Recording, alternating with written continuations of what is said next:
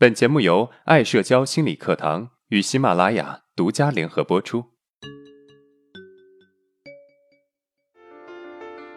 走出社交恐惧困扰，建立自信，做回自己，拥有幸福人生。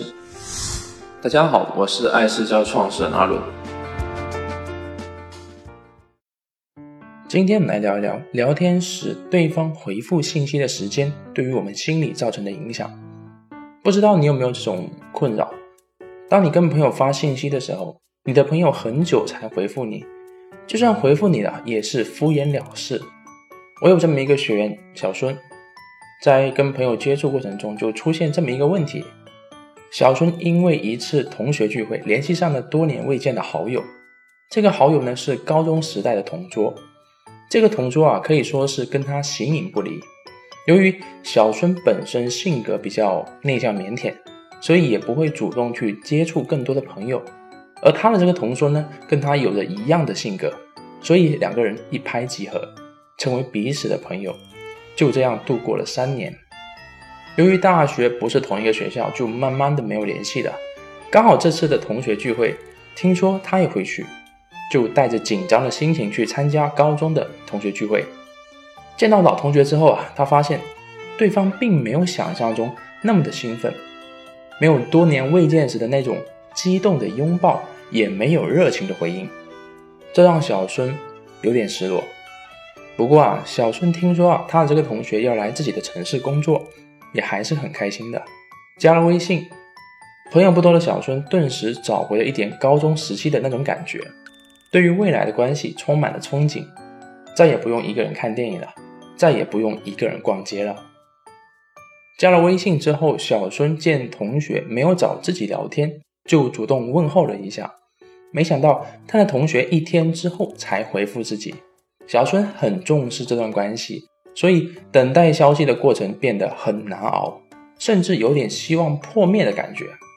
他的同学一天之后的回复是：“不好意思，昨天没有看到，太忙了。”小孙回复了一句：“没关系。”然后他们就再也没有信息往来了。直到一周之后，他的同学突然发了一个信息问小孙在干嘛呢？然后啊，小孙迅速回复了一句在上班呢，你呢？这次对方也快速回复了。后来发现啊，是让他帮忙的。小孙也是很热情的帮忙做了。忙完之后呢，对方说了一声谢谢，就再次消失了。有一天周末，小孙实在无聊，就给同学发了一个信息。问他要不要周末出来一起看个电影呢？结果啊，同桌一直都没有回复，但是却在朋友圈更新了不少的信息。直到他写了一篇日记诉说这件事情，这个时候啊，已经过了一周了。小春心里难受极了，一直想是不是自己太唐突了，是不是我做错了什么事情，是不是对方讨厌自己？这件事情啊，让小春非常的焦虑和自我怀疑。听完小孙的故事啊，不知道你是否有同感呢？反正我是深有体会，因为我曾经也被这么对待过。只不过我不是发信息，而是打电话，打电话给自己看中的朋友。结果这个电话没有打通，一星期之后呢，对方才想起来回拨电话给我。这件事情让我看透了一些事情，我换了一种方式跟这个朋友相处，结果反而增进了我跟他之间的关系。从那次之后呢，再也没有出现过这种情况了。听到这里，你是不是很想知道我到底想明白了什么，做了什么？不着急，我会慢慢的告诉你。我可以把我做的分为两个部分，第一是心态，第二是行动。我们先来看看心态。我朋友没有回我电话的时候啊，我跟上面的学员心情是一样的，内心很焦虑。也怀疑自己是不是哪里做错了，焦急的等待，迟迟得不到回复。因为这个朋友对我来说真的很重要，他帮助了我很多，在我很自卑的阶段，给了我很多的鼓励。两天之后啊，我想明白了一件事情：也许他在我的心目中的位置很重要，但是我对于他并没有那么重要。每个人在别人心里都有一个大概的分数，这个分值呢，主要在于对方提供的价值。这个价值是情绪价值和资源价值。情绪价值呢是能够给别人带来情绪上的支持，资源价值呢是给别人带来的人脉、知识、物质等等的实际价值。我不需要去了解自己在对方心里有多重要，因为从对方的反应和态度，我们就可以知道了。所以我可以评估当时的自己确实带不了多少价值给对方，这不是自我贬低，而是一种客观的认识。有了这个认识，我的心里如释重负，因为我知道，随着我能够给予的价值越多，那么我在他心中的位置会越高，所以内心反而淡定了许多，变得不强求了。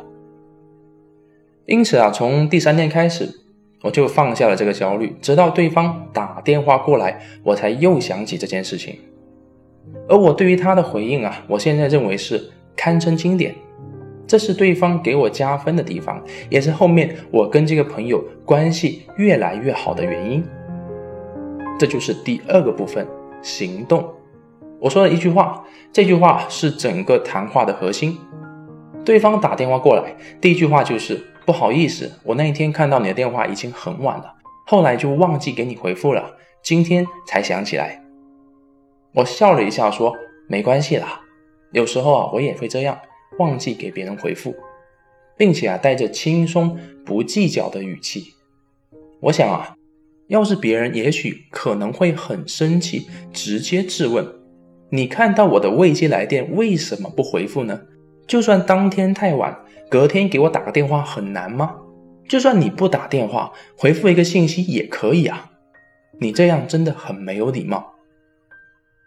如果。你面对同样的事情，你是这样回复的，那么我可以告诉你，以后可能你打电话他会及时的回复，但是心里总会不舒服，跟你相处压力也会变得很大。